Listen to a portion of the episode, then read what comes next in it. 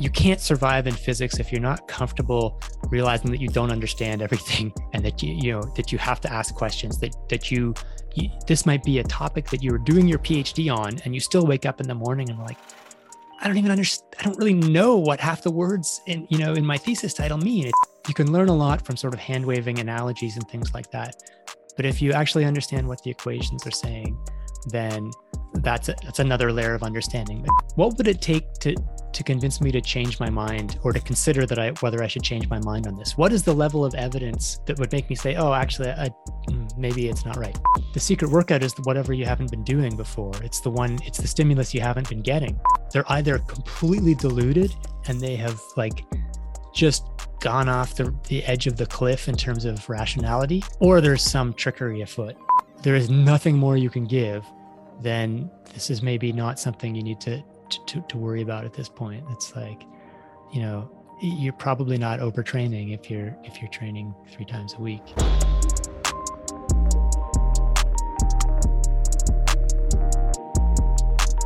Welcome to this new episode. Before we get started, I'd like to thank our sponsor for the podcast, Moxy Monitor.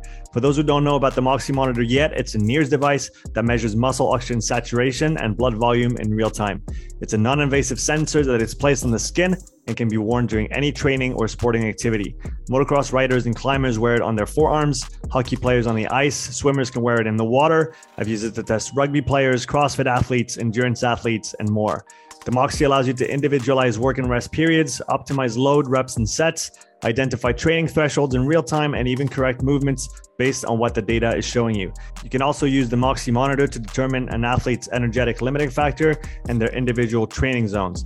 Using this process, you can better target the athlete's limiter with precision in order to improve their programming, training, and in turn, their performance. You can view and collect the data on your Garmin watch, and you can also pair the Moxy with other physiological testing products such as the VO2 Master, Pnoe, and Cosmed VO2 systems. The Moxy is a tool I've used weekly for over a year now with great success, and I highly recommend it to any coach who's interested in digging a little bit deeper on the physiological side of health, fitness, or performance. You can use the coupon code UPSIDE at checkout for a 5% discount on moxymonitor.com slash shop. That's U-P-S-I-D-E for a 5% discount. With that said, let's get into the show. Okay, Alex, we're live on the podcast. How are you doing? Not too bad, Sean. How are you? Doing very well. Thank you very much. Uh, for maybe the two or three people that don't know who you are, could you please give us a little bit of background? Sure. Uh, I'm a I'm a science journalist with Outside Magazine. I read a column called Sweat Science, where the uh, the shtick, I guess, is is is trying to look at the evidence on topics related to endurance, fitness, and health. Um, you know, ev- evidence is a a loaded word these days, but really trying to go beyond expert opinion and just say, are there, what do we know? Which which is sometimes a lot less than we think we know. Um, my background is as a runner.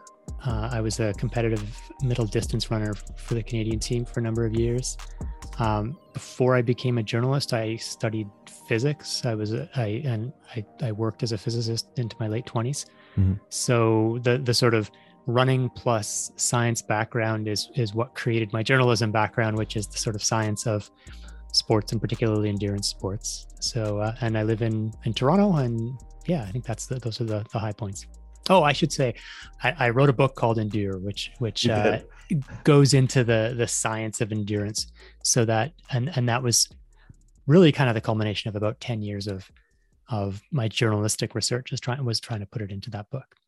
I, I can tell that it was uh, maybe the synthesis of of years and years of uh, of work and, and and information that you acquired. It's it's how I got to know your work.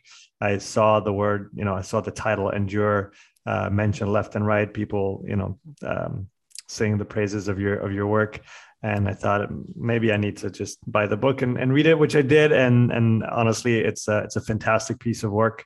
I think it was it was it went beyond my expectations of what a book about endurance training might be because and I think uh, that speaks to your your skill as a writer in terms of the information that you go and gather from uh, you know different scientists and physiologists that you uh, that came across your path, but then also trying to explain it in in fairly accessible terms. Not, not maybe not simple, but but accessible because physiology is messy. It's it's far from it's far from being simple. Um, what did you what did you study in physics specifically, or what, what line of work were you into when you were working in yeah, physics?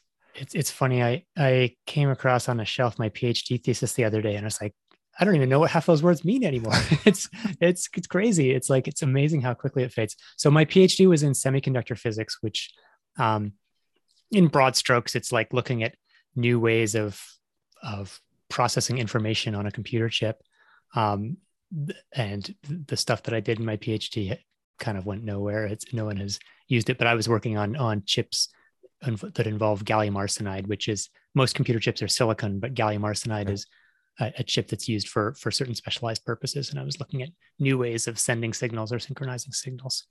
I then after that I spent a couple of years um, uh, doing postdoctoral research with the U.S. National Security Agency in a in an area called quantum computing, which for let's say for the last 20 to 30 years has been the next big thing just around the corner. So it's uh, it, it still is not a really practical thing, although there's some commercial implementations of it. But it's it's an idea of, of a completely different way of making a computer. So whereas normal computers operate by processing a string of zeros and ones of, of bits, uh, a quantum bit would be something that obeys the laws of quantum mechanics. So in addition to being zero and one, it can be a superposition of zero and one at the same time. And that allows you to do some calculations that are more or less impossible on a regular computer but it's extremely extremely hard to build one that stays in a quantum state. And so i was doing some research on ways of understanding whether we could build uh, a, a, quantum computer which yeah again still hasn't happened. And my, my postdoc was 2002 to 2004 and uh, there's been a lot of progress but it's it's still a hard problem uh, what are the are, you still immersed in that world or do you still have a, a handle on what what's going on what the the evolutions are and what the roadblocks are?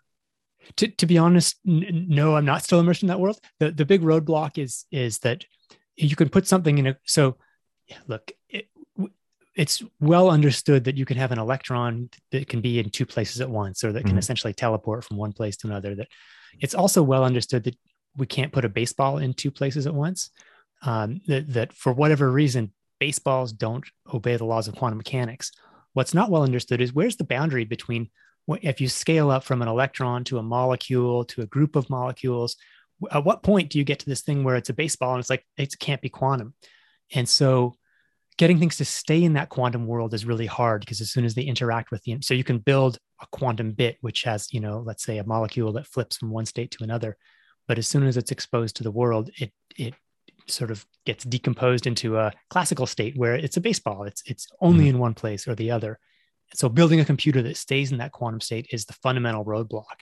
And the, the sort of test systems that people have built are ones that operate at sort of a fraction of a degree above absolute zero, which is expensive and difficult to, you know, to, to, to, uh, to operate and is hard to scale up to, to larger computers. So the principle, the principles are well understood. It's an engineering challenge at this point rather than a physics challenge. Very interesting. Going back to semiconductors, how much of an impact has the semiconductor have on the world that we live in today in your opinion from your perspective yeah it's it, well it's an interesting you should ask that uh, the first book i wrote which has been forgotten by everyone including me um, was was a, a, kind of quickie book that i wrote in i think it came out in 2009 building off an article a big project i'd done for popular mechanics magazine which was trying to identify the greatest inventions of the modern era. And and you know uh, for that project i talked to people around the world from like science museums and and science universities. What is the greatest invention of the modern era? And i you know i did a big survey and co- collated all their their uh, their answers. Uh, and and so the book was the 100 greatest inventions of the modern era. The question is what what is a modern invention and the benchmark I used for the modern invention was the invention of the integrated circuit. And I, I think it was 1947. I'm a little hazy on that. It might have been, you know, I guess you, depending on exactly how you date it. But to me, the integrated circuit, the idea that you can have a, comp- a computer chip with multiple components on that chip talking to each other on the chip, that is really what defines the modern era. Almost everything, thing, well, not everything, but a large part of what follows the things that we identify as modern, you know, whether it's a toaster or a supercomputer. Yeah, I was going to say anything you plug into a wall, anything that has some kind of, yeah.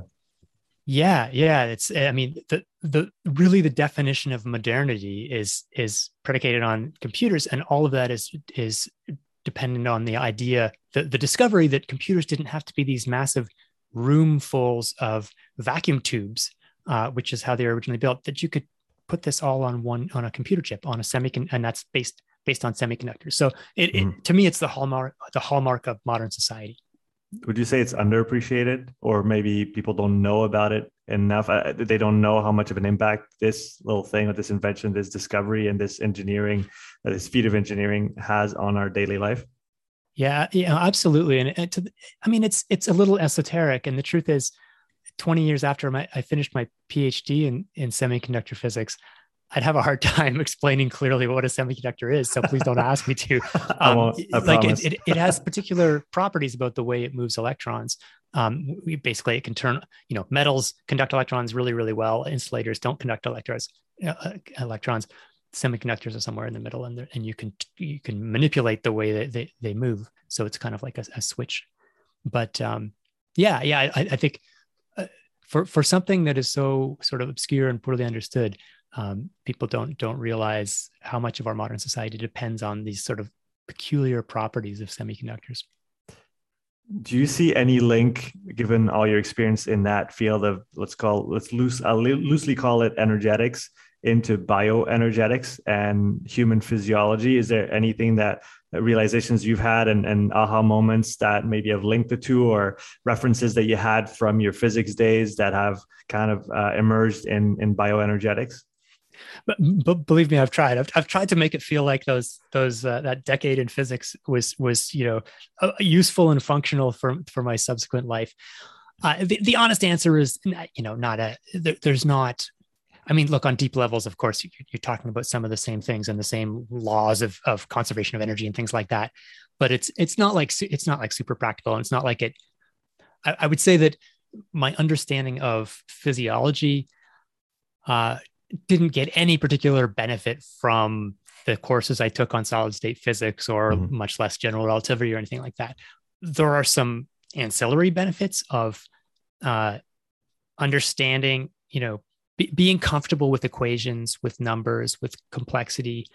Uh, and, and one of the things you learn in physics, one of the, the sort of, uh, you can't survive in physics if you're not comfortable realizing that you don't understand everything and that you you know that you have to ask questions that that you, you this might be a topic that you were doing your phd on and you still wake up in the morning and like i don't even understand i don't really know what half the words in you know in my thesis title mean it's it's like it's it's very very complicated and that's the nature of the the topic. It's not a reflection on you that you don't understand. And as a journalist then moving into other areas like physiology um, you know you're constantly riding a uh, a kind of razor's edge between when you're interviewing people, for example, between you know wanting to look smart and and being willing to or, or want you know not wanting to seem like an idiot and yet being willing to ask hard ask questions and, ask the same question again if you don't understand it.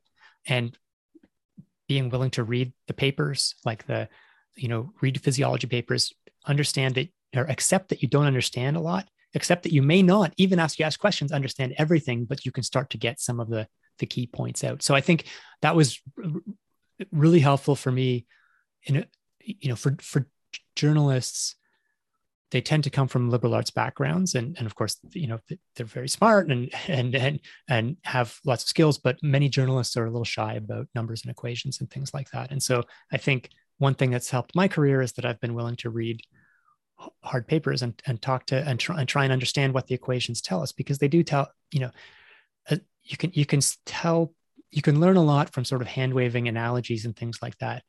But if you actually understand what the equations are saying then that's a, that's another layer of understanding that can be helpful that then you can translate back into analogies. Like you can't make your own new analogies if you don't understand the deeper concepts uh, that, that are represented by the by the numbers. Do you feel like your background in physics, which is let's say outside of physiology, also maybe helped you have maybe a new a new perspective on the field of exercise physiology, having not been trained initially in that uh, particular domain? So it, it is. I, have thought of, uh, quite a bit about this in terms of being an outsider to the field and not coming in. So I, I think there is a, there was a big advantage for me. There's this it was disadvantage in some ways, but also an advantage not to have studied exercise physiology yeah. or physiology at all in university, because then you get taught the the sort of the received wisdom. And so when I started digging into started to read physiology papers in uh, you know let's say around 2006 is when i was starting to, to to go down this rabbit hole i didn't have any preconceptions i didn't have you know if you do a phd um, you are or any sort of graduate work you are imbibing what your advisor believes and your advisor is part of a larger school of of you know a school of thought who's connected to certain other people and so you you inevitably this is the nature of human societies you you, you, you there, there, there are people around the world who you think are right, and there are people around the world who you think are wrong, and and you, you can't help but be be sort. It's it's very difficult to avoid being sort of pulled into a pre-existing belief uh, framework. And so the, some of the stuff that I ended up writing about in Endure and that I wrote about as a journalist um, was initially very controversial. Stuff like Tim Noakes's research. Uh, you know, Tim Noakes is a researcher mm-hmm. in South Africa who who has uh, been very critical of of the sort of establishment physiology and, and proposed a lot of controversial theories. And you know, there's a, of course, there's a journalistic tendency to always look for people who are saying something different, but also, and so uh, you know, that's something to be aware about.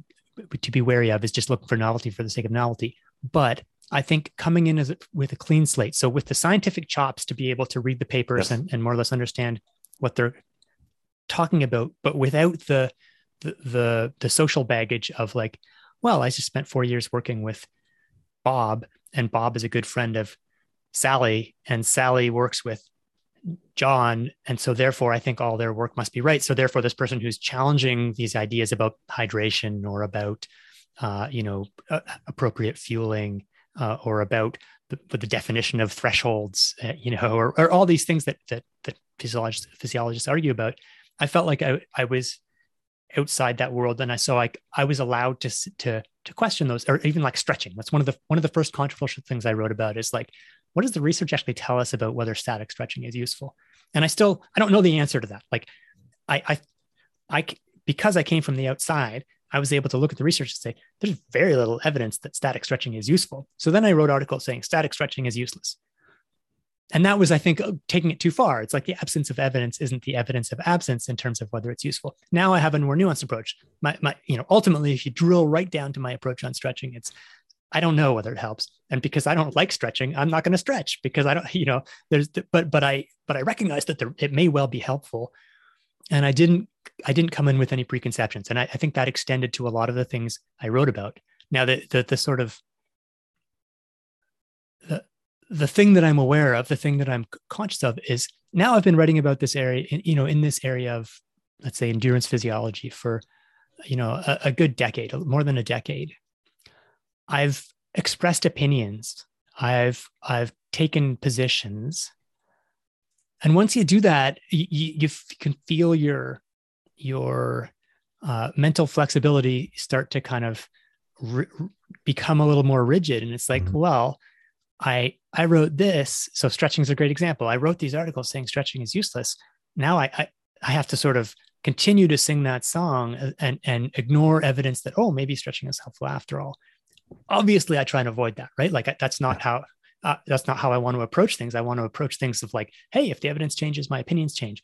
But I, I no longer have that sort of uh, blank slate feeling that I had a decade ago, where it's like I feel like I'm coming into things with no preconceptions. Now I have preconceptions. I've, I've interviewed a lot of scientists. I've talked to them. Some of them are, most of them are really, really nice to me. so, you know, they're great people. Some of them are less so. And it's like I don't want to judge people's research on based based on whether they were a jerk to me, but um, I'm human, right? So you you you you you really have to start to fight against these these biases and and uh, yeah so that's where i'm at I, I I'm, I'm no longer the blank slate that i was but but i think that was a helpful start um, on the what you what you said was really uh, salient in my opinion on on not knowing everything and knowing that you don't know everything when you when you go into something. Um, in preparing for a talk today, I was listening to re-listening to your interview with uh, Peter Attia on uh, his podcast, the Drive Podcast, and you were talking about you know realizing in that instance talking about dehydration that what was seemingly beyond debate was actually debatable that sometimes it was worth going back to uh, the the things that everybody might agree on at surf uh, at face value, but uh, actually it might be a little bit different. How can we emphasize that mindset? It, it seems like um, I guess that's both true in the scientific community and even more in popular culture nowadays.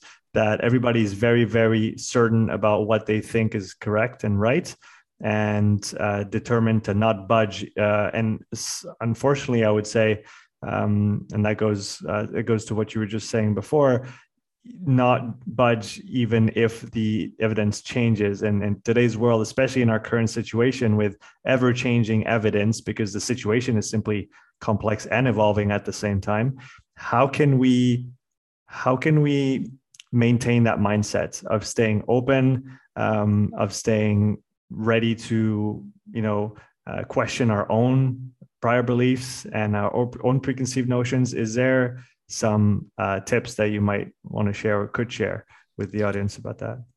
Yeah, it's it's, it's super challenging for sure. Uh, probably the, the, here's the pessimistic perspective. I, I think um, everyone should read Daniel Kahneman's work. Uh, you know, his book "Thinking Fast and Slow" is is really the the canonical work on cognitive biases. Mm-hmm. Um, what depressed me is Kahneman's take which he then sort of emphasized in interviews after the book came out. It's like, so, you know, Daniel, now you've written, written about all these things. How do you avoid falling into these traps? And he's like, oh, it's impossible. like this is, this is just the nature of being human, right? Like mm-hmm. I, am writing about them, but that doesn't mean I'm not, I'm, I'm immune, immune to them. And so that's kind of depressing to read. I, I, think it's maybe a little more pessimistic than I am. Um, I think being aware of, of these ideas and just sort of watching yourself is a start. The, the, the question that I think is a, is a good one to ask is on any position you hold is what would it take to to convince me to change my mind or to consider that I whether I should change my mind on this? What is the level what is the level of evidence that or what is the the the study or the the yeah the line of evidence that would say oh that would make me say oh actually I mm, maybe it's not right and is that is is that feasible in practice because if the answer is huh yeah, no, if someone did that study, no, that wouldn't change my mind. I would assume that it was because of this bias. Or, and if they did that, well, that's not possible. Well, if they did that, but that would require randomizing 7 billion people in the world for 50 billion years or you know, like, so that's an impossible study. And if you realize, oh, there's literally nothing that could get me to change my mind on this, then you, you, you kind of have to acknowledge that, okay, so I don't have an evidence based belief here. What I have is, is, uh, you know, uh, basically a religious belief or, or whatever, or a, a faith based position on mm-hmm. stretching or hydration. So, forcing yourself to to consider what what study would convince me that that that maybe that, that this case isn't closed, um, I think is a really it, it, can be a hard thing to to to do when you have a, a strongly held position because I, I mean hydration is such a great example of of a of a topic where um, I came in and I felt like I was a fresh slate, and I didn't. I really, I really believed. I really felt like that some of the critiques of conventional dehydration research were strong. That that they were conflating thirst and dehydration. That that um, the studies showing that mild dehydration hurts your performance are are really flawed in the in the way they're designed. And so I wrote a lot about that. And so I ended up with this sort of position that, you know, as long as you drink when you're thirsty, it's fine. So then I, I just I can't help notice that when I see studies now that that purport to show that you know if if you're 0.5% dehydrated your performance is subtly altered. I just don't believe them. And I, and it's like i don't and then and, and i catch myself and i'm like okay yeah you're dismissing this bef- before you've even finished the abstract. You should read the study and then form an opinion. But it, it's a very hard thing to swim upstream against so I guess the, the, the, second point I would make so so ask yourself what it would take to convince you, and also make try on try arguing the alternate position sometimes. Try because okay, there are some there are some positions that are just flat out wrong and, and you can dismiss them. There's, there's no excuse. Like, it's like, if you're a member of the flat earth society which i still haven't quite figured out if that's a joke or or or, or what but then it's like okay i'm not going to waste like life is short. I'm not going to waste time you know marshaling my arguments to show that the world is round. I like i just that that book is closed to me. But there are a lot of arguments where even though i have strong opinions on there are lots of there are many intelligent people who disagree with me.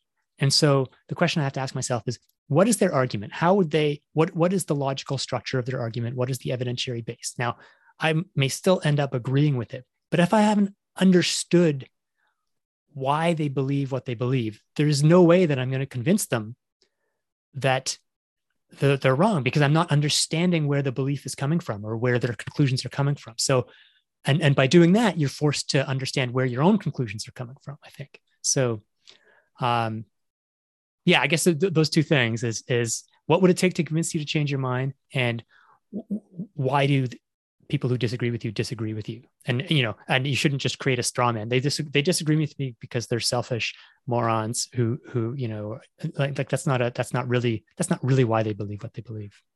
Yeah, that's that's a great. The second point uh, reminds me of I don't know if you're familiar with uh, Daniel Schmachtenberger.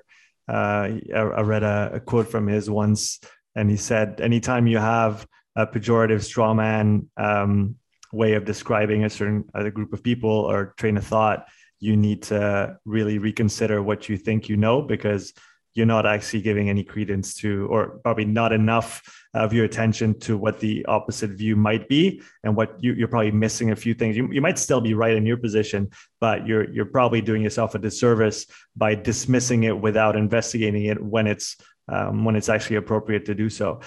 Uh, what you the two the two points you described are, I think, make a lot of sense, but they do, um, and, I, and I'd like to hear your your your opinion on that. They do require a certain amount of emotional detachment from the information and from what you're looking at. So when we are talking about topics that are near and dear to our heart, or that um, maybe in the again in, in the current context that have uh, inextricable emotional ties to to our lives and everything that's going on how can we uh, put ourselves in a position to better judge what we're looking at and what we think we know or maybe don't know?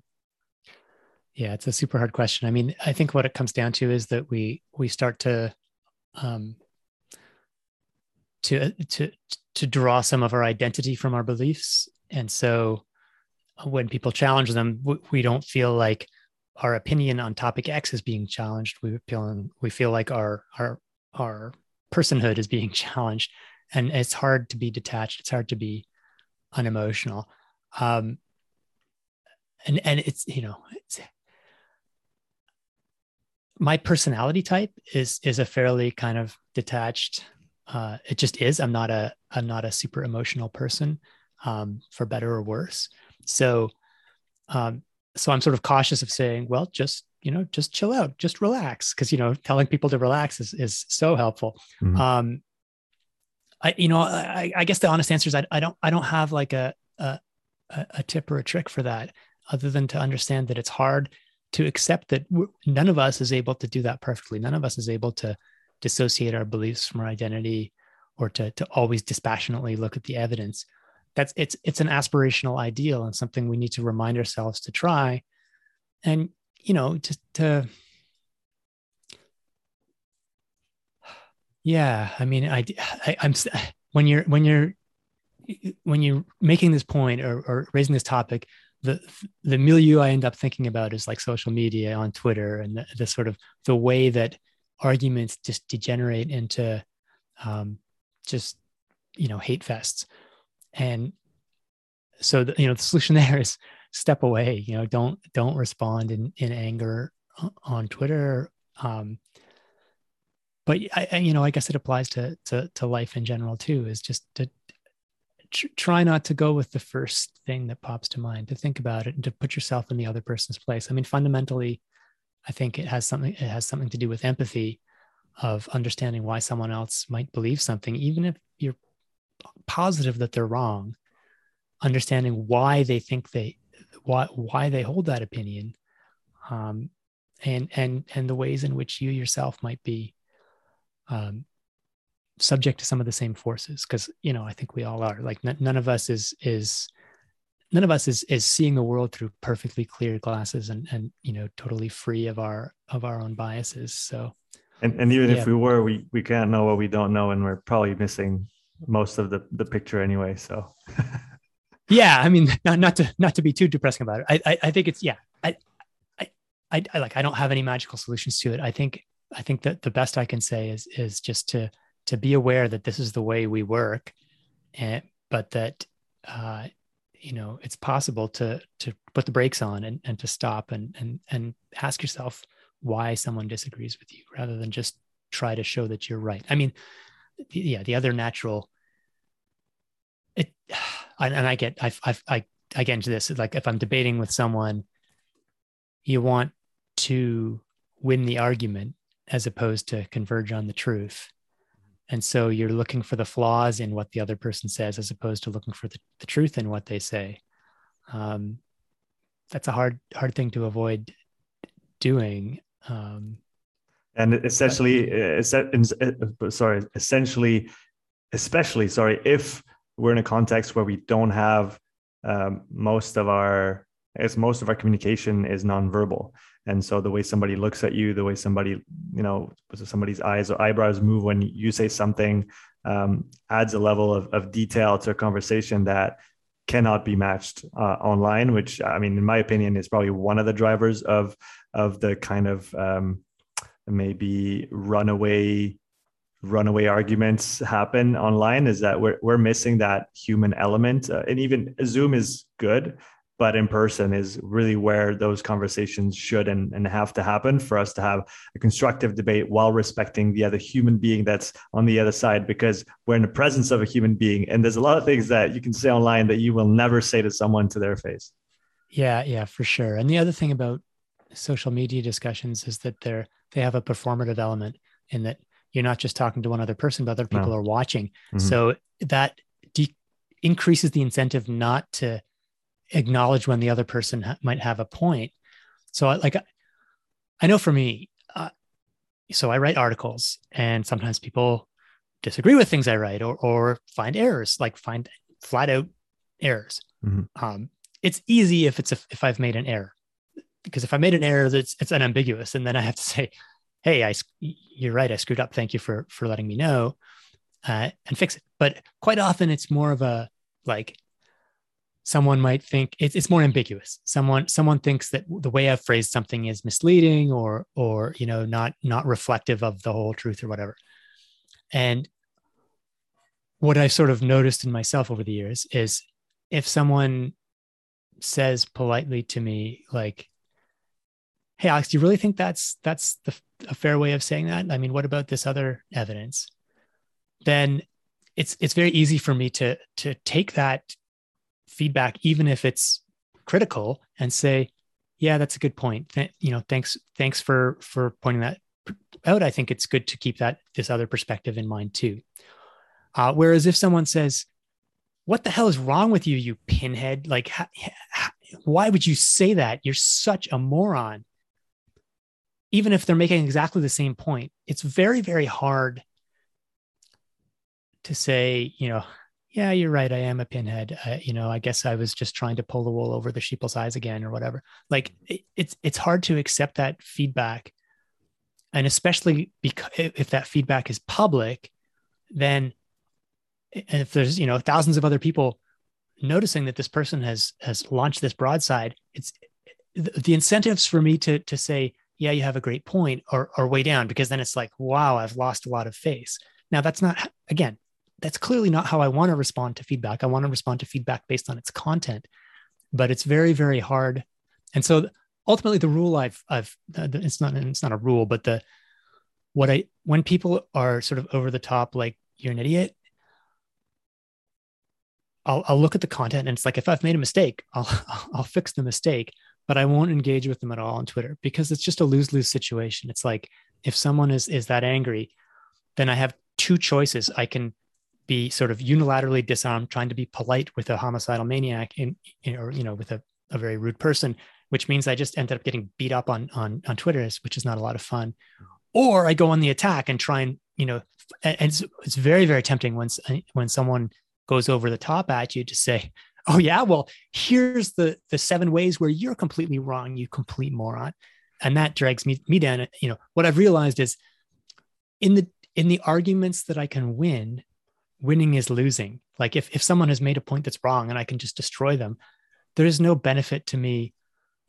Uh, you know, getting into a shouting match with someone on the internet. So those, even though it's hard, I've I've learned to just kind of walk away from those and say, okay, this person is wrong, but they're they're not engaging in a constructive way. And if you know if they wanted to call me up, we could talk about it. But if they want to have a big public fight, that's a different thing.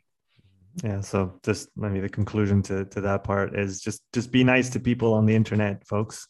It's it's going to be better for for all of us. Um a, dream the impossible dream. Exactly. It's it's a wish that i'm putting out there. Just just be nice folks. This is we'll all win if we if we are like that um, can you talk about your discovery and, and learning process how you encounter read synthesize uh, sometimes complicated complex literature uh, to make sense of it uh, so well and then translate it into understandable terms for uh, for athletes or for just people who who enjoy reading your your material? Sure yeah there's, uh, there's a lot in there. Like the, the discovery process um ultimately uh, we, the, the the the basic discovery process is i go to the table of contents of a, a bunch of journals and i do it every week or two, and I scan through abstracts um, of, let's say, I'll have, you know, six to 10 journals in my rotation at any given. And what I'll find is that if you read one journal regularly, okay, there are some journals that I always like Medicine and Science in Sports and Exercise is the, the flagship journal of the American College of Sports Medicine. It's a high impact journal in, for the field. Uh, so I always keep an eye on what's in there. Other journals, kind of smaller ones or more specialized ones, they'll kind of rotate in and out where I'll I'll remember, you know what? I haven't looked at like the European Journal of Sports Science in a, a, long time. And then I'll look and I'll scan through and I'll realize, hey, there's there's actually a bunch of good stuff here. And so then I'll go on a kick for the next few months of, of checking that religiously, or, or something like uh, wilderness. Uh, what is it called? Wilderness medicine and science. Uh, no, uh, WMS. Wilderness and Environmental Medicine. That's the name of the mm-hmm. journal. They they don't publish a ton of studies. It's a small journal, so if I'm checking it every week, it's like I, I, I am it's very rare that there's something new there. But if I forget about it for a couple months and then I go, there'll be a couple of studies where it's like, oh yeah, that's a cool study about hang gliders and why they are, you know, why why wingsuit flyers die or something that's outside of my usual area. So anyway, mm-hmm. the, the the short answer is I read the journals. Now there's other avenues too, like the Twitter has, for scientists, the social media venue of, cho- of choice is is Twitter. It's like, for both journalists and scientists, Twitter is is by far the dominant uh, medium of exchange. And so there are a lot of scientists online who are uh, tweeting when they have something new, but there are also some who who keep an eye on their fields and just tweet out when they see an interesting abstract. And so there's people, uh, you know, a couple of examples in, in the field that I follow would be uh, Andy Jones from the University of Exeter. Uh, I think it's Andy Beetroot on Twitter. Trent Stellingwerff, who's a, a, a, physiologist at the Canadian Sport Institute. I think he's T. Stellingwerff. Both of those guys have just as part of their DNA, or for whatever reason, they they are are tweeting not just about their own work, but about other work in the general field that they find interesting. And there's lots of other people like that too. So so Twitter is actually, you know, and I I sort of just uh, browse on Twitter, but I'll go specifically to the accounts of of people like Trent and Andy. Um, because they give you a good idea. Like they, they're doing some of the filtering and their filtering is very intelligent filtering. They they're aware of what's new and what's novel and what's plausible. Um, so I, I, absolutely take advantage of that of the conversation on Twitter to get a sense of of of what's out there.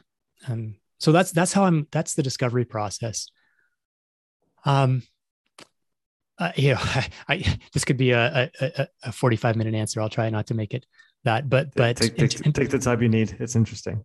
In, in terms of then, so once I've got papers that I'm interested in that I think are, and you know, the the, the filtering process for papers is is, um, you know, there's a lot of factors that go into it. Like, is this scientifically plausible? I don't want to write about a study that you know really shouldn't have been published. Hmm. Is and and there's a sort of there's a sort of heuristic of of novelty plus importance, right? Like it's it it, it should be like relevant and interesting or like or useful to people so it should be important.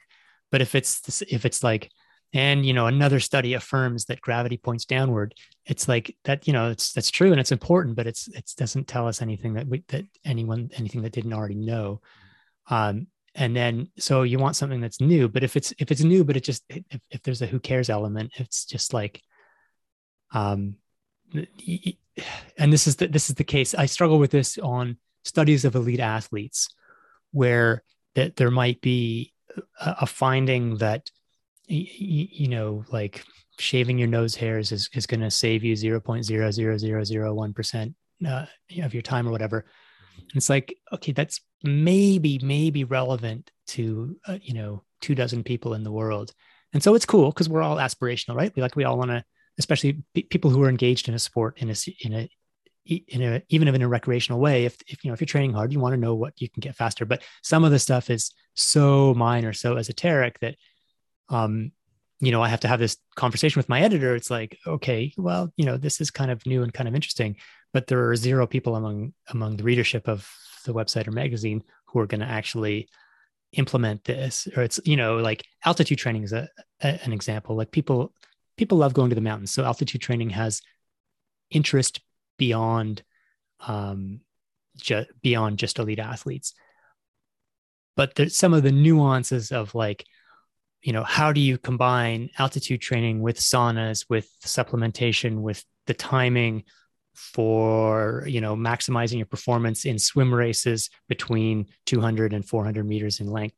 Um, so anyway, I'm, I'm sort of wandering down a rabbit hole here, but but so I'm trying to find something that's that that says something new um, or or has some new perspective, but is also relevant to people, or sometimes that is just like interesting or fascinating, or you know, like I remember writing a story on some. There was a case report in Wilderness and Environmental Medicine of of a guy who got pulled out to sea well scuba diving and survived 75 hours there, and and so it was like, what was his condition? How did he do it?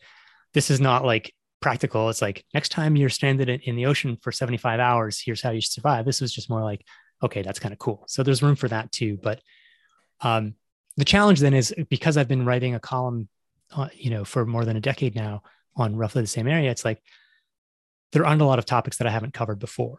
Um, it's great when new ones arise, but for the most part, it's like I've written about hydration a lot of times, and and what you know, what more is there? I mean, the, the science ha- doesn't change. Like it, it doesn't change quickly enough for me to write a new piece on hydration every six months that says something new.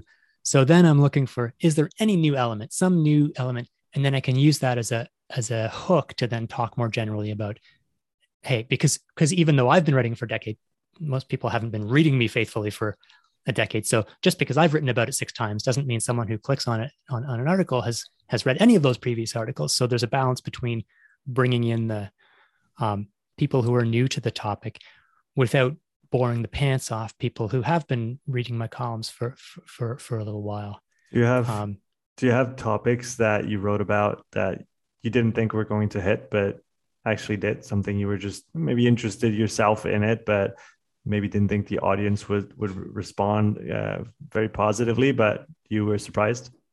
Yeah, definitely that happens, and uh, it, I mean, I'll I'll say I'll just give some some context here. Um, I don't have direct access to my audience stats. Um, it's possible that I could get them if I wanted, and occasionally my editor will share with me.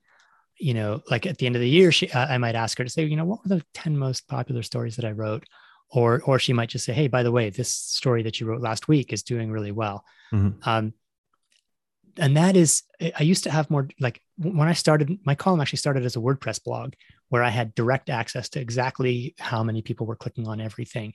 And that is, it, you know, this is sort of maybe related to another conversation, but it's it's kind of like having the the world's best smartwatch and trying to run, and you you, you can't stop, you can't really run properly because you've got your eyes are glued on like yeah. trying to understand what your left right balance is and your running power. You know, writing for clicks is a, is a real kind of dangerous dangerous game because then you start um, you start focusing on other metrics than whether it's novel and important. Mm-hmm. No, I, de- um, I, I, definitely agree. I was I was more talking about topics that you wrote about that maybe didn't think were going to be popular or or um, yeah yeah yeah. Just, so okay. the context is I don't I don't always know, but yeah. But um, that being said, it is it is when I see like if at the end of the year my editor will give me the the, the list of uh, um, you know the t- 10 most popular i'll be like really? Really? That one was and, and what about this uh, these other ones that i thought were going to be great? So, mm-hmm. so, there's a couple of, there's different some of them are just flukes. Like the reason one of the reasons i brought up that 75 hours stranded at sea thing is because you know my if that one was actually a tough sell to my editor she's kind of like um okay if you want to write about that like i don't know who's going to read that. Mm-hmm. it ended up um being one of my most most read columns uh, uh, uh of that year it was just interesting to people. Nobody, it was not service journalism. It was just fascinating. Um, there, there's there, there's other examples like that, and the other there's also categories like, so I, I write about endurance training. Most of the people who who would read me regularly are runners or cyclists or triathletes. Every once in a while, I write about strength training because I'm conscious of the fact that I really need more strength training and it, it's good for health it's good for performance it's good for uh, you know successful aging all sorts of things. So i'll write about strength training. And i'm like the least the world's worst expert on strength training right? Like i i you know i have like 0% muscle mass. Um, but those articles consistently anytime i write about strength training it becomes you know one of my most clicked ones. And, and what that tells me is there's a lot of people like me who are um, look, I love running, maybe they love cycling, whatever, but they're very aware that they need to do a better job of strength training and they're struggling to find a way of incorporating strength training into the routine that uh, fits with the way they like spending their time and and but also produces uh, you know demonstrable results. So th- mm-hmm. that was a surprise to me like maybe uh, over the last couple of years realizing that it's like yeah no this isn't a fluke. It isn't just that i wrote a particularly good article about strength training. It's that there's a real hunger for better knowledge about strength training among endurance athletes. Which is which is interesting and and it's good to see because we we know how important it is even for um, the the longer events to have that base and and like you said if not this for at least for health uh, and everything that comes with it. If we stay um, on the topic of, of of research are there any big current issues that you see uh, in exercise research in general that maybe should be addressed or are worth discussing whether it's uh, what people are focusing on, methods used, um, any any issues that that stick out since you you spend a lot of time reading uh, reading research papers. Yeah, I mean, there's there's, I think the the sort of the big question for our time is how we're going to interact with fitness technology, with wearables, and with data. So both, I guess, there's two kind of separate things, but like wearable technology and then and, and big data, and how we're going to use that data how uh, you know i think um it's easy not easy but it's like it's there's a temptation to take a, a counter uh, or a, a, contrary position uh, to, to either say look i'm going to be robocop and i'm going to get all the technology and i'm going to be the, the, best ever and, and, you know i'm going to wear my whoop and my Oura and my this and my that um, or to take the other extreme and say um, look, I, I am going to run in a loincloth and nothing else, and and I'm going to be in tune with nature, and and that's going to be better. Um, my personal approach tends towards the second uh, um, category. I, mm. I, I'm a fairly tech minimalist, but I think that's realistically, if you want to optimize your performance, I think there are there are things you can learn from from monitoring technology from monitoring technology and from data that can be useful. And so finding that right balance, I think, and and understanding what we you know what we can realistically learn. It's so it's, it's kind of like it's like weather forecasting right? We've got a ton of data on weather but there are there are still limits as to the value of a long range forecast and those limits are pretty stark. And so uh, at a certain point you, you're be, you're being foolish if you're planning a picnic for like a week from next Tuesday and you're confident that well it's you know it says there's only a 11% chance of rain it's like you need to understand that there's a chance it could rain two weeks from now. We don't we we don't have the ability to predict. And so this the, the same question you can ask about like training and big data. There's a lot of artificial intelligence uh, companies starting to to try and help train people, like to tell you when you should rest, when you should push, when like what workout you should do. Today's a good day for you to do. Today's leg day or whatever. Like you know, we've measured your your biorhythms or whatever, and and we know that today is leg day. Um, is it just a question of getting more data, or is it, uh, or or fundamentally is that not something that it's not just data and algorithm? It's like no, there's no like right or wrong it's more of an art you can you know you're going to talk to a human being you're going to evaluate your own feelings and you're going to come up with as good or better an answer and, and i don't really i don't really know the answer to that but i think that is the the big question of our time in in many different areas of like training and monitoring and health and recovery and all, all, all these sorts of things. So, i mean there's there's lots of other topics too but i think that's that's the kind of one that is the modern question the uh, the, the 2022 and and let's say the 2020s question. Mm, that that uh, brings to mind um, Stephen Seiler's three P's: power, physiology, and perception. And how if you're only looking at one of those, you're missing the boat, and so you you cannot discard any of them. So there is going to have to be some amount of monitoring of some kind if you want to you know see or understand what your physiology is is doing. But then you can't just let perception on on the side and, and just have have math run run the show because we are not math. We're beyond we're not better than math but we're beyond the complicated nature of of, of what data can do and we're in, in the complex realm as uh, as um, i guess human beings let's say. Um, what research would you like to see conducted in the field of exercise physiology? What are you interested in learning further about? Everything. Um, yeah, I mean, for, uh, you know, on a day to day life life perspective, I, I, the things I'd like to see are the things that are hard, which is you know, and that's why they haven't been done, right? So, I'd I'd love to have a better understanding of of long term diet interventions.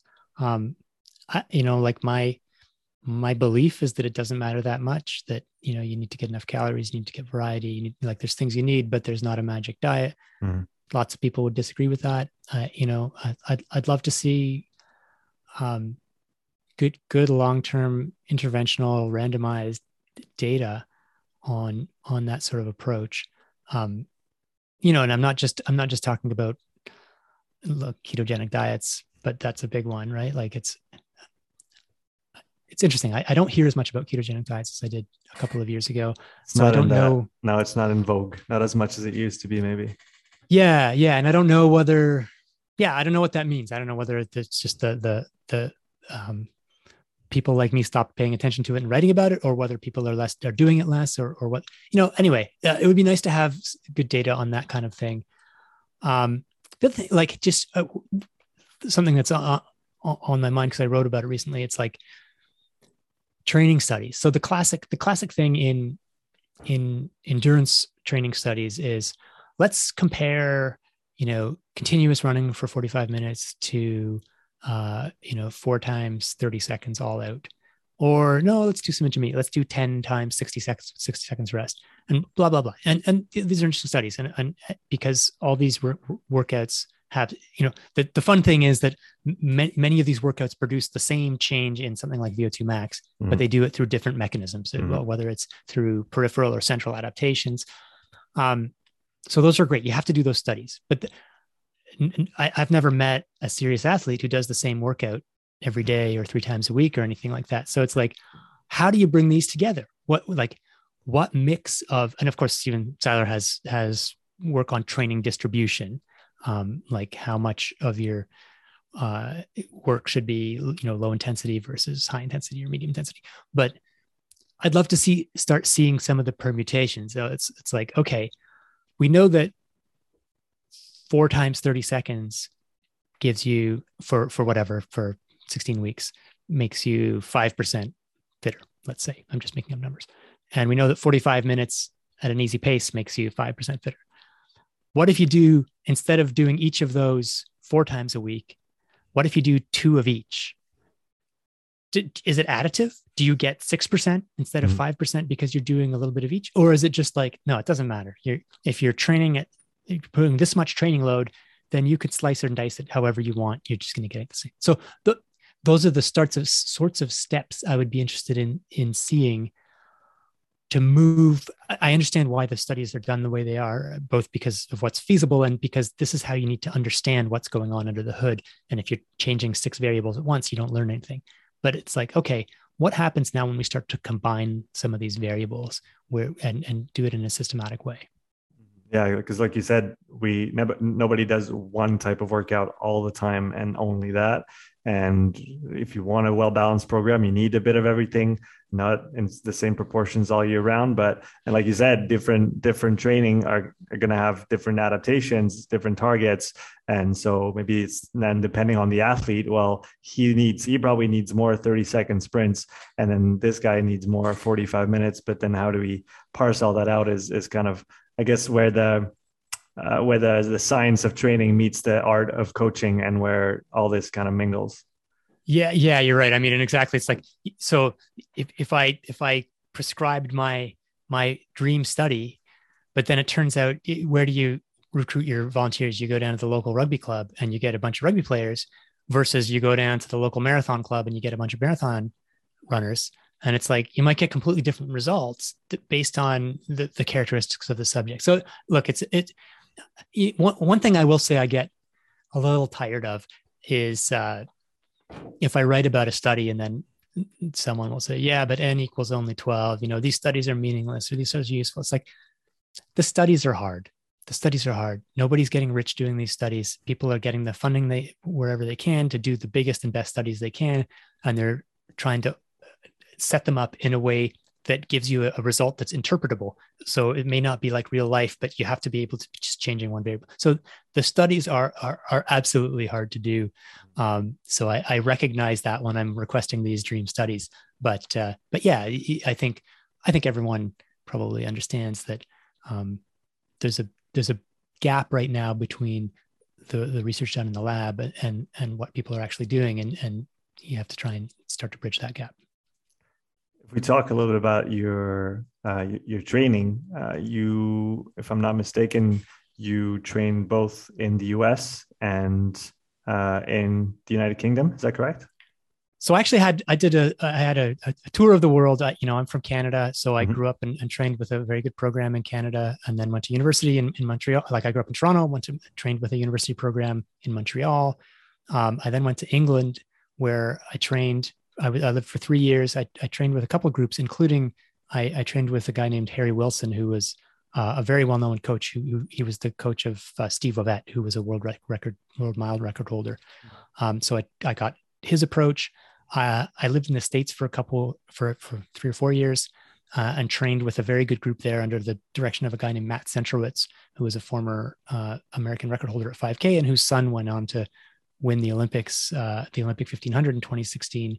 And so he, he, he, Matt Centrowitz was a, um, of the senior was, a, well, actually both of them ran for the University of Oregon, which is kind of a, um, there's an Oregon School of Training, which is is has kind of spread across the the country and the world. So he was he was a sort of he was a guy who trained with Steve Prefontaine and had you know he gave us copies of Steve Prefontaine's training log. So I got that school of training.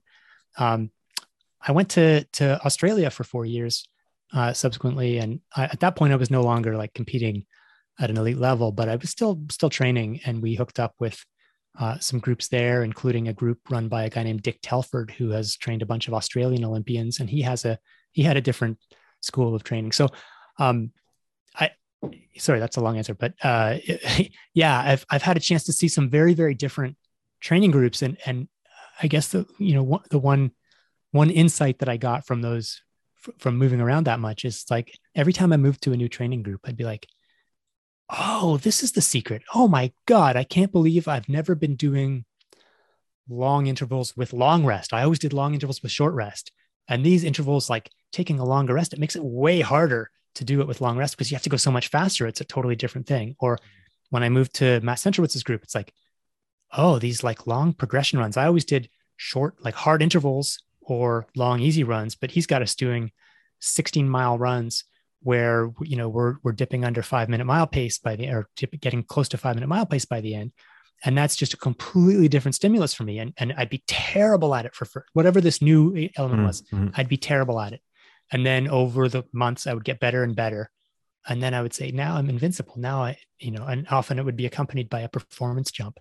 And i'd say now i know the secret to running is long progression runs or now i know the secret is um, you know uh, intervals with longer rest. And it took me a while to sort of change my tune and say oh the, the secret workout is whatever you haven't been doing before. It's the one it's the stimulus you haven't been getting. And so moving from different group to, i mean there's a lot of things that go on when you change groups. You get a different motivational approach. You get a sort of feeling of freshness but you also just get something different. It's not that it's magic. It's it's that it's something it's something that you haven't been developing. Mm-hmm. Talk about the cultural differences between those different training groups. What what stood out the most to you or what cultural aspects of those different training groups in your opinion had the most impact on your ability to perform or your performance in general? Yeah i guess so the i guess the two extremes for me would have been training with matt centrowitz's group in the united states. He was the coach at a, at a American University. Uh, it's actually called American University in, in, Washington D.C. So I was training in part with with the, the college team. There were a few other post collegiate training with his team. Compared to I was a student in in England training at, with the Cambridge University cross country team. So two university teams. Um, in Cambridge, I when I arrived there, I got introduced to people, and they're like, "You know, this is Hugh. He's the training secretary." And I was like, "What's what's a training secretary?" It's like, "Well, that's the equivalent of coach." I'm like, but he's like a third year undergraduate. It's like, yeah, last spring we elected him as our training secretary. It's like, so the coach of the team is a run, you know, an undergraduate runner, like a 19 year old who you elected last. Oh, okay. All right. Fine. You know, mm-hmm. so the sports there in general, not just in terms of the, the training itself, but was, was student run. So, um, and, and to be fair, both, both sometimes those teams would decide to hire an outside coach um, and in, in fact, when I was at Cambridge, Oxford hired Harry Wilson, who was the guy I ended up I later trained with. So they they hired a coach to come down a couple times a week and give them workouts. But that was the students' decision. They chose who to have coach them.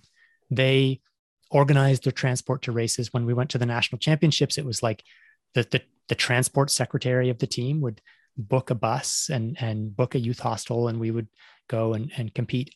And that was completely different to at American University, where uh, you know, Matt Centrowitz was the you know the absolute unquestioned dictator, and you know he he told you what to do, he told you when to do it, he told you how to jump, uh, how high to jump, and you jumped or or you were off, and he would, you know, I was there like he would tell you, okay, here's the workout we're doing, here's the paces you're going to hit, and if a runner consistently didn't hit those paces, he would just be, okay, you're off, you're you're gone. He would send send the runner home, mm-hmm. and the, you know, for the experience for me, and and this was probably a a good experience for me is that I was a little pace obsessed.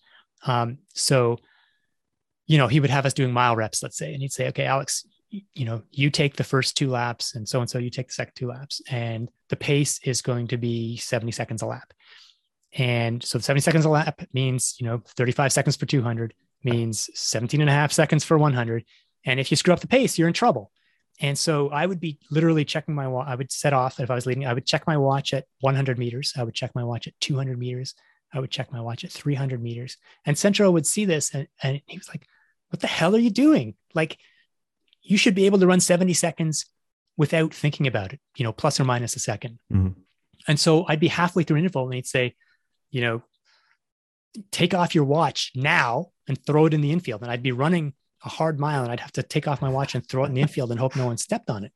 And he, you know, he was absolutely right. I needed to get rid of my, um, my dependence on the watch. But the, but the the interaction was not the way I would have expected it. Like my coach in in Toronto would have would have taken me aside and, and said, "Hey, Alex, I think you need to stop checking your watch," and and he would have just asked me you instead of like yelling at me in the middle of the rep. So look, I I tend to be of the school of um, respecting athlete autonomy and and uh, you know working together towards shared go- shared goals, especially as you become an adult. Like it's different if you're coaching 11 year olds.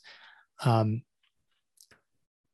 Centro's group was a lot faster. so, so there, you know, there's there's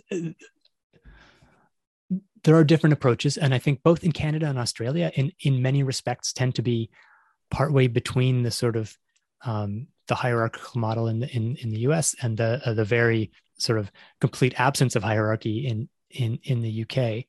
Um, and so and, and I grew up in Canada, so it's probably natural that I that I find myself at home with some structure, but not too much structure and some autonomy.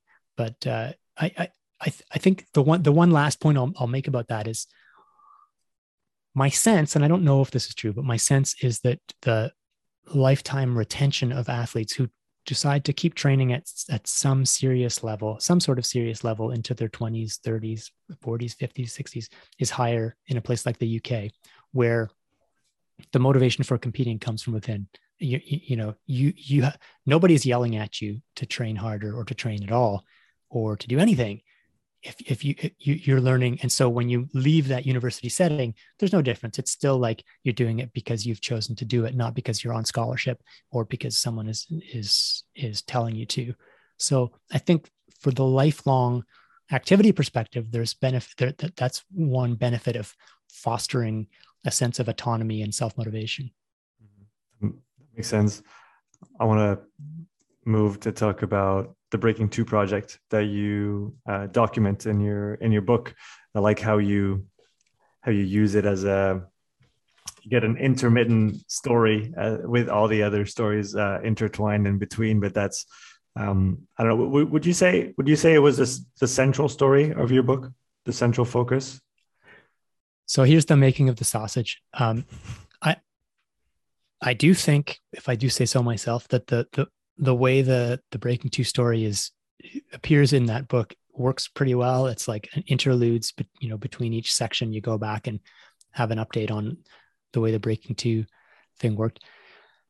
The reason it's that way was not an artistic decision. It's because i had basically finished the book when the breaking two project happened. I was i was i had actually already completed a draft by the time the the final race happened. And mm-hmm. i was hmm. like and this this project kind of came out of nowhere and then uh, like I didn't even hear about it until I was, you know, a couple months before my deadline for the first draft of the book. Uh, and then it didn't, it did, the actual race happened after the first draft of the book, but it was such a perfect kind of real life exploration of the themes that I was exploring in the book. What are the limits and how do we change them? uh, that I was like, I have to incorporate this in the book somehow. But I also don't want to rewrite the entire book. So I know, let's do interludes between the the chapters that I've already written. And of course, then I went back and and wrote some references to it into other parts of the book where it was relevant. So it's not like I I I just grafted it on completely without without revisions. But yeah, it, um, the book was written without that in mind, mm-hmm. and then it serendipitously showed up, and uh, it was just seemed absolutely perfect to me. And I think the I, I think it made the book substantially better. So I was really lucky with the timing of that. What surprised you the most, or what stood out to you um, in documenting this Breaking Two project? What maybe surprised you or stu- stood out? Yeah, the I mean, the absolute biggest surprise to me was its existence at all. I I, I could not believe when like my I got a call from my editor, Runner's World, saying, "Hey, there's this. Are you open to doing to spending a few months covering something? There's a project. Um, it's involved. You know, it's Nike." And I was like, I "It's all very mysterious. I mean, sure, yeah, okay, whatever." And then when I when I found out when he told me, he eventually told me like, "Yeah, they're going to try and run a sub two hour marathon."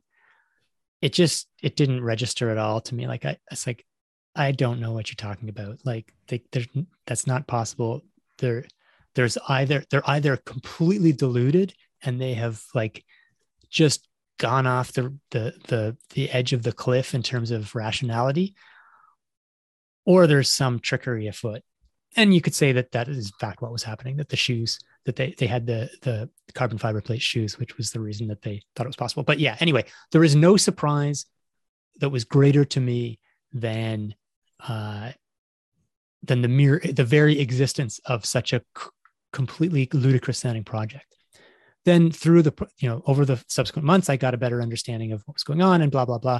And you know the the the the, the attempt on a sub two hour marathon came and we all spent lots of time prognosticating and making predictions and figuring what the time would be. And and the predictions were tended to be opt pretty optimistic all things considered like for most people people were guessing in the sort of 2030 to or two, two flat 30 to 201 range which i think is what around where i guessed or 201 so it shouldn't have been surprising when the winning time was two flat 25 but that would be, would have been the second biggest surprise. What what which to my i was surprised that i was surprised but i was surprised. One like when it got to 30k and Eliud Kipchoge was still on pace um even though it shouldn't have been surprising i was like whoa like i can't believe what i'm what i'm watching here. This is this is completely uh crazy. It was and and it was it was interesting. It was it was uh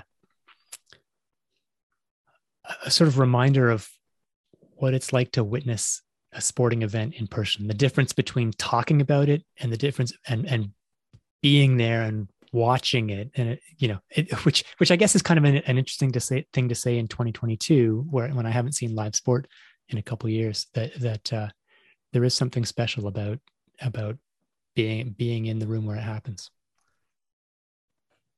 Having been you know close to this project and have seen um, maybe some behind the scenes elements that were maybe not accessible to to outsiders would you say there was a how was the balance of emphasis between focusing on optimizing the training itself and then optimizing the technology slash environment uh, uh, that pertain to attaining that uh, that result? So i think that the goals of the project were to treat both of those as as hugely important. Um, they and they spent a lot of effort on both training, optimizing the training and the technology. In the end, I think this was fundamentally a story about technology. Mm-hmm. Excuse me. Um, you know, they had, they were monitoring all the training of all the athletes and feeding it into a sophisticated computer algorithm. But the truth is, they weren't, and they were feeding back some of these, some of the insights from the algorithm to the coaches of the athletes. But each of the three athletes was doing the training that their coach prescribed and the, the training wasn't changing much. They were they were just doing their thing. And you know, and right at the beginning of the project, I asked Eliud Kipchoge. It's like you know, after the project was announced, it's like he had just run a, a like a 59 30 or something half marathon in in New Delhi mm-hmm. or in Delhi rather. And uh I asked him like, okay, so you, you ran just an, under an hour now you're going to go twice as far at the same pace. So how are, how are you going to change your training? And his answer was like, I'm not going to change my training. I'm just, you know, I'm going to change my, my, my mind will be different, which, you know, at the time I was like, well, that's, that's a terrible plan. But the, the, ultimately, I don't think the training, the, tra- I don't think the training changed substantially to, to do, to, even though they, they were looking at it and interested in it. Uh, this was a story about shoes, about drafting, um, to a lesser extent, maybe about uh, nutrition, about um, Eliud Kipchoge was using uh, hydrogel drink. It, but this wasn't the Nike thing. They didn't even know about it, but he was using a drink that has since become kind of the, the default drink among elite endurance athletes, uh, which has some different properties. So I, I, think it was a technology story is, is the short answer to your question. I remember watching a presentation by Phil Skiba, who's, if I'm not mistaken, heavily involved in the project. And he, he said just what you said here, which was we analyzed all the data, we took everything that we could, and then we looked at it and we had nothing to say. It was like the perfect training that they needed to do in order to keep improving. And that sometimes adding many, many scientists and physiologists uh, in a room doesn't make the training any better. If you know, a great coach is going to make the training really, really good. Um, maybe we can understand better why it works, but it doesn't always uh, push it further. And uh, that's maybe a good illustration of what you just uh, put forward here.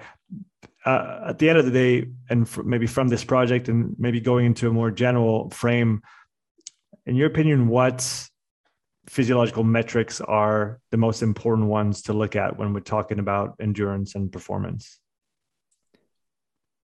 Whew. Yeah, that's a can of worms. Um,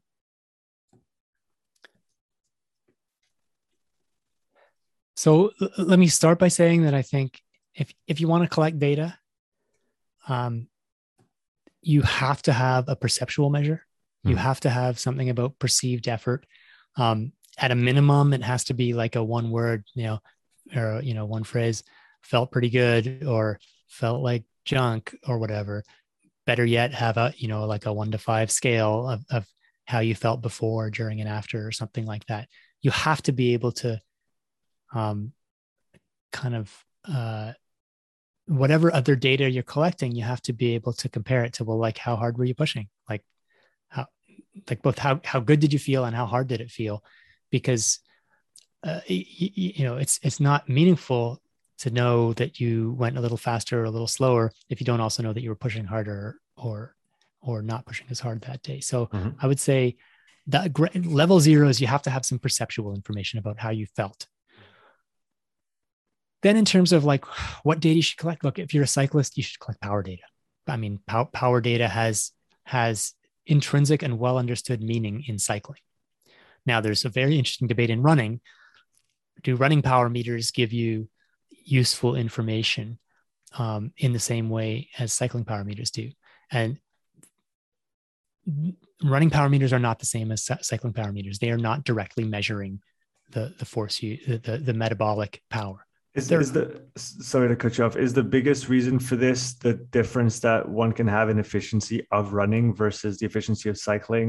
In my mind, and and I might be completely off, but cycling seems like there's less wiggle room to move differently or maybe in a less efficient manner, whereas running there's maybe a, a lot more that can happen on the efficiency side. Is is that one of the reasons why?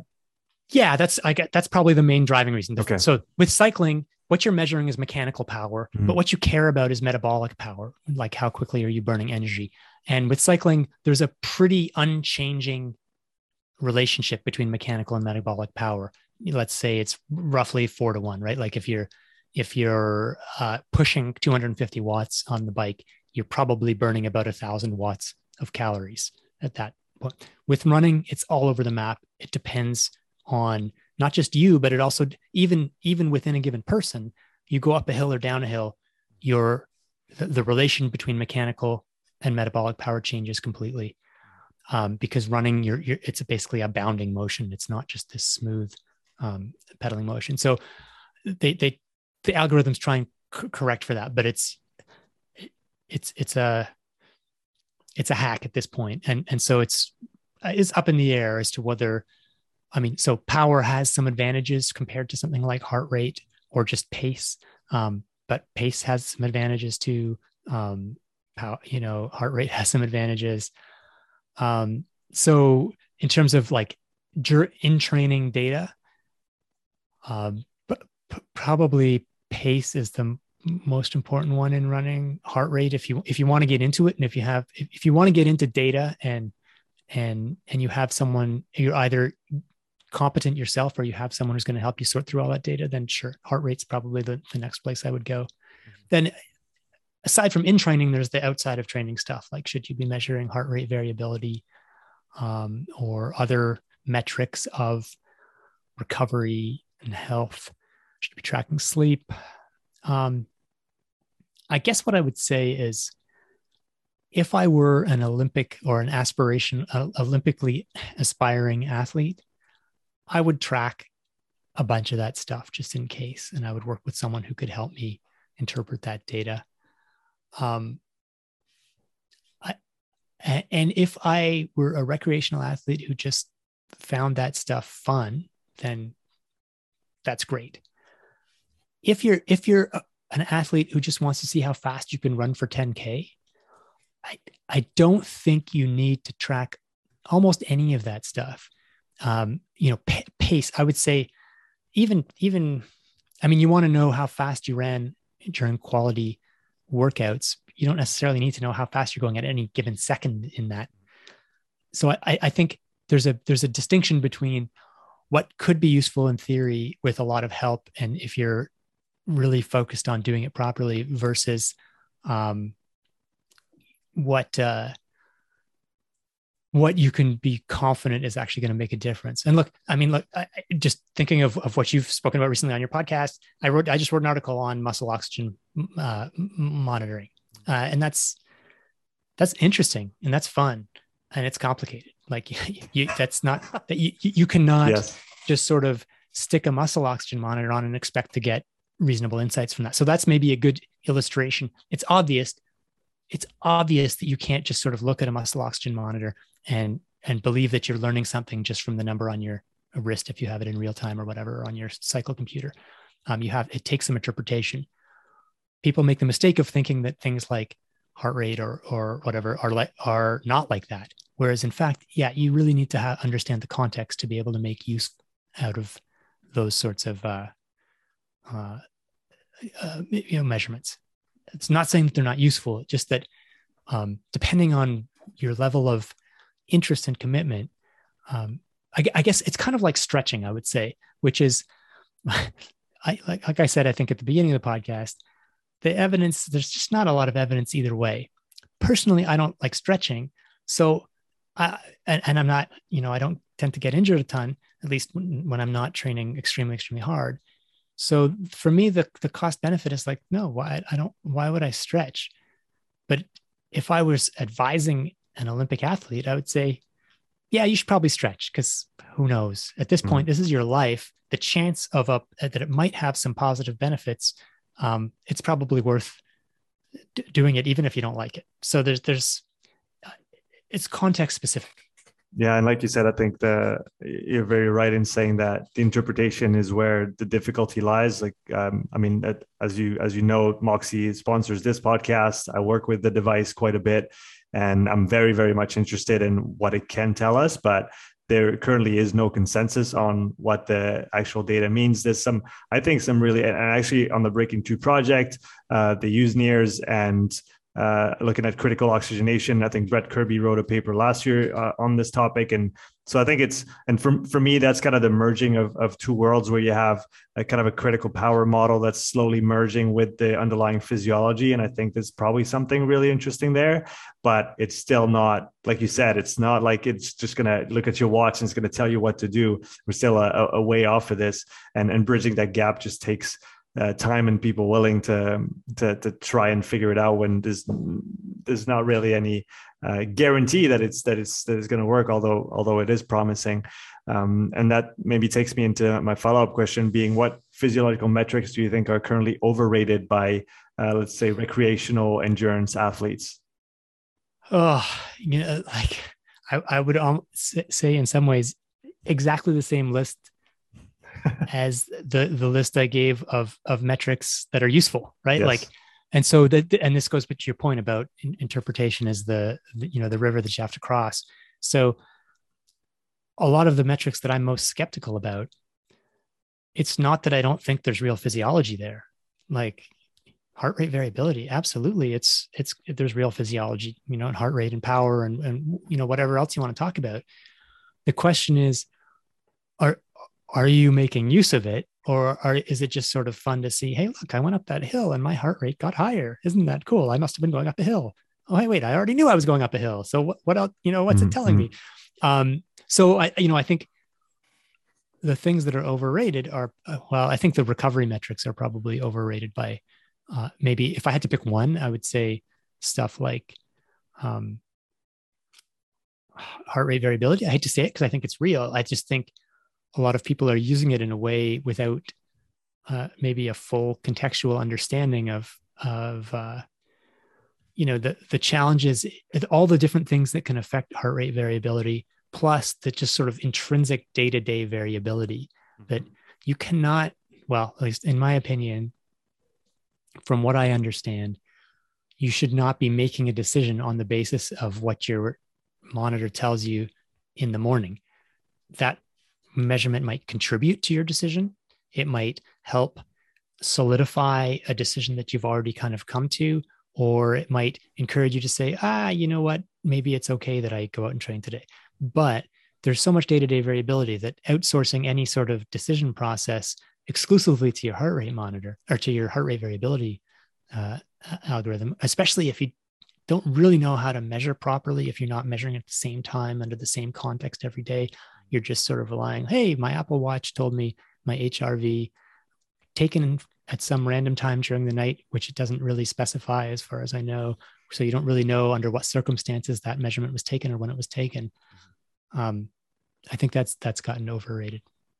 And that goes back to our Seiler's three Ps, where you you can't just rely on one of those. And if you have a shitty HRV reading in the morning, then you need to actually get on the bike, see what your power says, see what your perception says, and then maybe you can make a, a quasi-informed decision about how you should proceed. And probably most people don't train enough or hard enough to justify using those to uh, the the HRV itself, um, because they could probably clean up what they do on the lifestyle side, train a lot harder, and they would get a lot more out of it than trying to auto regulate their uh, four workouts per week on the basis of their morning HRV. Yeah, and and fundamentally, I think it's it's interesting. It goes back to a point I was making earlier about all all the stuff I write about that, or that sometimes I increasingly I choose not to write about, where it's like if you're not already training at the point where there is nothing more you can give, then this is maybe not something you need to to to worry about at this point. It's like, you know, you're probably not overtraining if you're if you're training three times a week. Um, so uh, you know, I, I, that that that has the risk of sounding a little dismissive, and I don't mean it to, but it's just yeah, the the, the context matters for sure. Mm-hmm. Uh, no, I, I, agree. I want to talk about perception. It's been a, it's been definitely a essential part of your book. And uh, again an essential part of, of training in in general. One thing i wanted to ask you about about perception um, how is there a way to help regular folks get through the roadblocks of feeling that like they're working hard when really it's just their brain telling or their their alarm signals telling them that they're working hard? But for anybody who's coached for a certain amount of time you, you can see when someone's actually at an eight or nine out of 10 on their effort. And very often with people that are not used to, you know, um, just performing physical activity and exerting themselves, um, oftentimes it looks to your eye as a maybe a five, uh, maybe a six, and they're rating nine or 10. Um, what can we what can we do to to bridge that gap from a perception standpoint? Yeah, I mean, look, my I think the my number one answer would be there isn't really a shortcut other than exposure, like exposure therapy. you, you, know, if if if they're saying if they're if they're quitting after, um, you know, let's say ten reps or whatever, and you think they could do fifteen, you're not going to get them to fifteen with any motivational self talk or anything like that.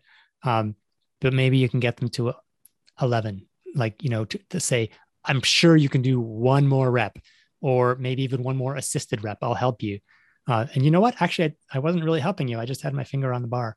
Um, and now their baseline is different, but baselines aren't going to change quickly. They're at least except in you know very unusual circumstances. Um, f- for the most part, I think th- you just have to do it. Now, I do think having an understanding, like being told or or, or I think reading my book is, you know, the number one. No, um, read read Alex's book. Yeah, exactly. Everyone, Reading my book if you is, haven't is read the, it, buy it, read it. Is the shortcut. No, but yeah, I, th- I think understanding that the feeling of reaching your limits is a feeling fundamentally. It's a, it's a perception that you, you know, you're not about to die, even if you're breathing hard. That's helpful, but it doesn't, it doesn't turn off the, the alarm signal. So, you know, you can use that knowledge to say, okay, maybe I can do one more or go for one, uh, you know, well, last for one more minute in this run or whatever the case may be. Um, but but yeah, I think I think you, you, you know the way you, you put it is people who aren't familiar with physical activity or quitting it. It's like they have to become familiar with with what it feels like, and it's always less. You know, you you they're reaching what they perceive to be nine out of 10, eight, or eight or nine out of ten. Um, once they've been there, it gets more familiar and it gets less scary, and they may realize actually maybe it is a seven or eight. Uh, you know, like so look, I, obviously I, I, could have answered it by, by saying this question by saying, well, you do motivational self-talk in this and you do some mindfulness training. All that stuff may be helpful, but fundamentally, I, I don't think there's like a magic shortcut. If we take the other end of the spectrum now, people that have spent time in the pain cave, they know how to suffer. Um, have you seen any strategies that can be put in place, uh, whether it's self talk, whether it's other things that can maybe get us to push a little bit farther than we think we can?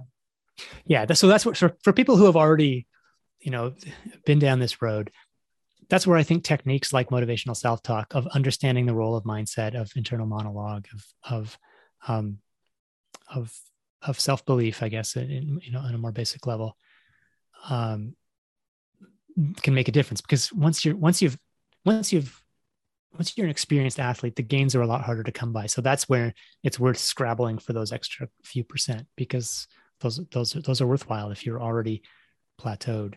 Um, I, yeah, I think motivational self talk would be my top top suggestion. Um, there's lots of sports psychology techniques. A lot of them I haven't written about because there's not a lot of empirical grounding to to them. There's not a lot of evidence. It doesn't mean I don't think they are helpful or work. It just means that as a as a science journalist, I don't have a lot to say about them because there isn't a lot to say about the science, and that's that's a distinction that I think is important to, to make. It's like just because there's not a peer reviewed study about it doesn't mean it's not like a lot of things that athlete, elite athletes do. There's no peer reviewed study behind them. It doesn't mean it doesn't work. It just means that I don't have anything to to say pro or con because there's no study to talk about it. What do you tell yourself when you're running hard intervals? When do I get to go home? yeah, it's it's it's definitely um it's easier to write about these things than it is to to uh to to implement the practices. The, you know, the biggest thing that I would say the, the easiest thing that I've found to implement directly is being conscious of my face, of my fa- facial expression. Mm-hmm. And it is just amazing to me during hard intervals. I'll, if I, if once I've become aware of it, again, just this idea of being aware of it, it's like I'll realize that as soon as I start trying to run hard, I'm like, uh, you know, I've got this face of agony. And then once I'm aware of it, I can say, does scrunching up my face like this really contribute anything? Is it, do I need to do this? I'm like, no, I can completely relax my face. And as soon as I relax my face, I feel more relaxed.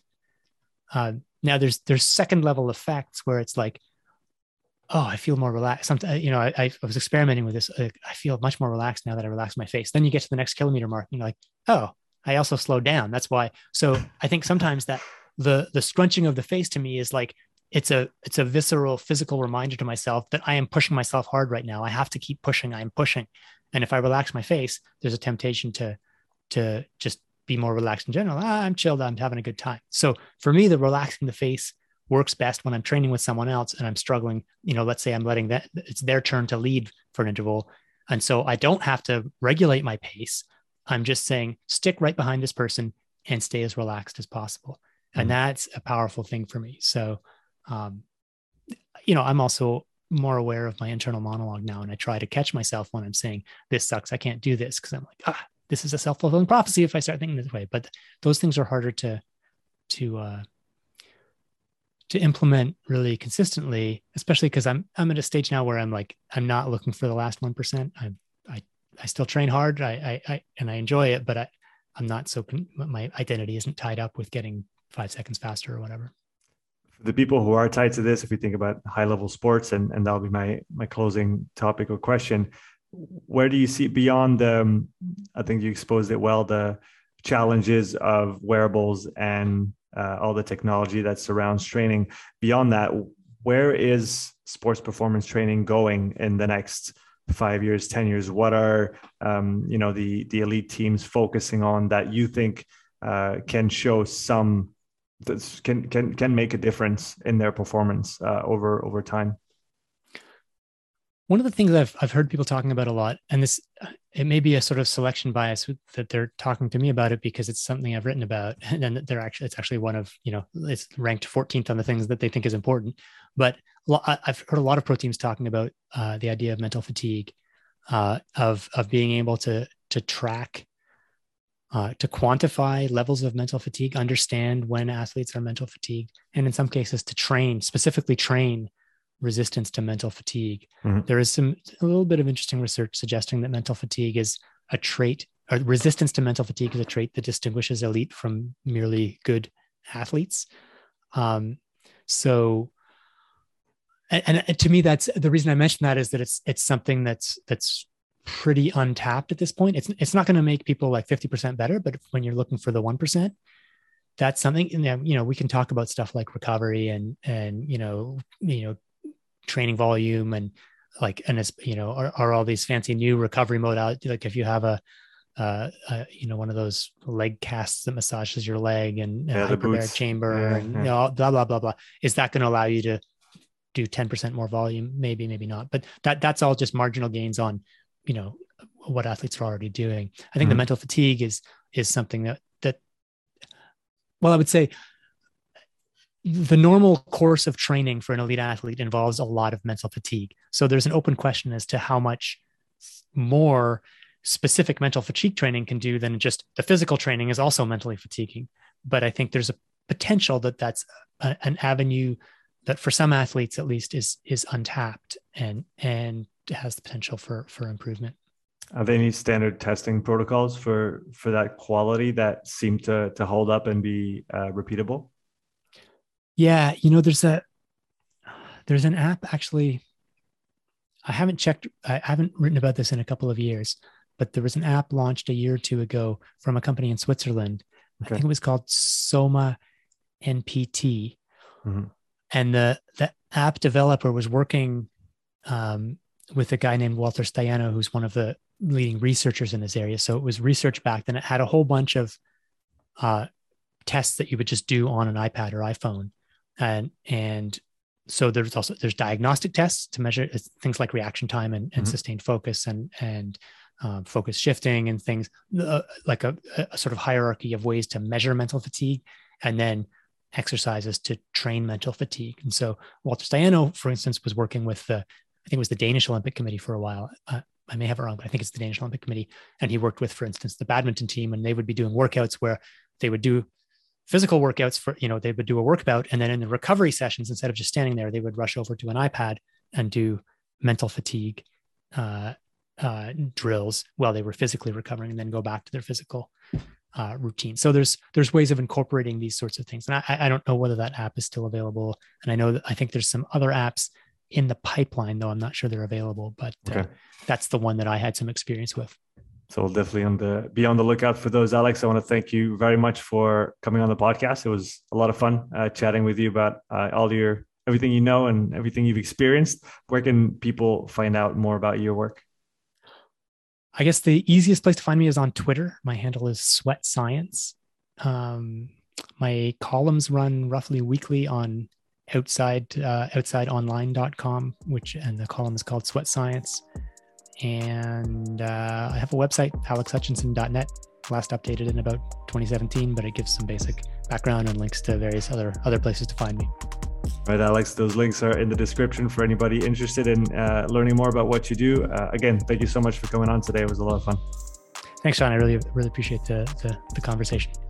Thanks for listening to this episode. If you would like to support the podcast, please take a few moments to leave a written review and a five star rating on Apple Podcasts. If you want to watch this episode again, you can find the full video recording on my YouTube channel. You'll also find hundreds of hours of free content, all my podcasts, my thoughts of the day, structured presentations, and more. So don't wait, go subscribe, and I'll see you in the next episode. Take care.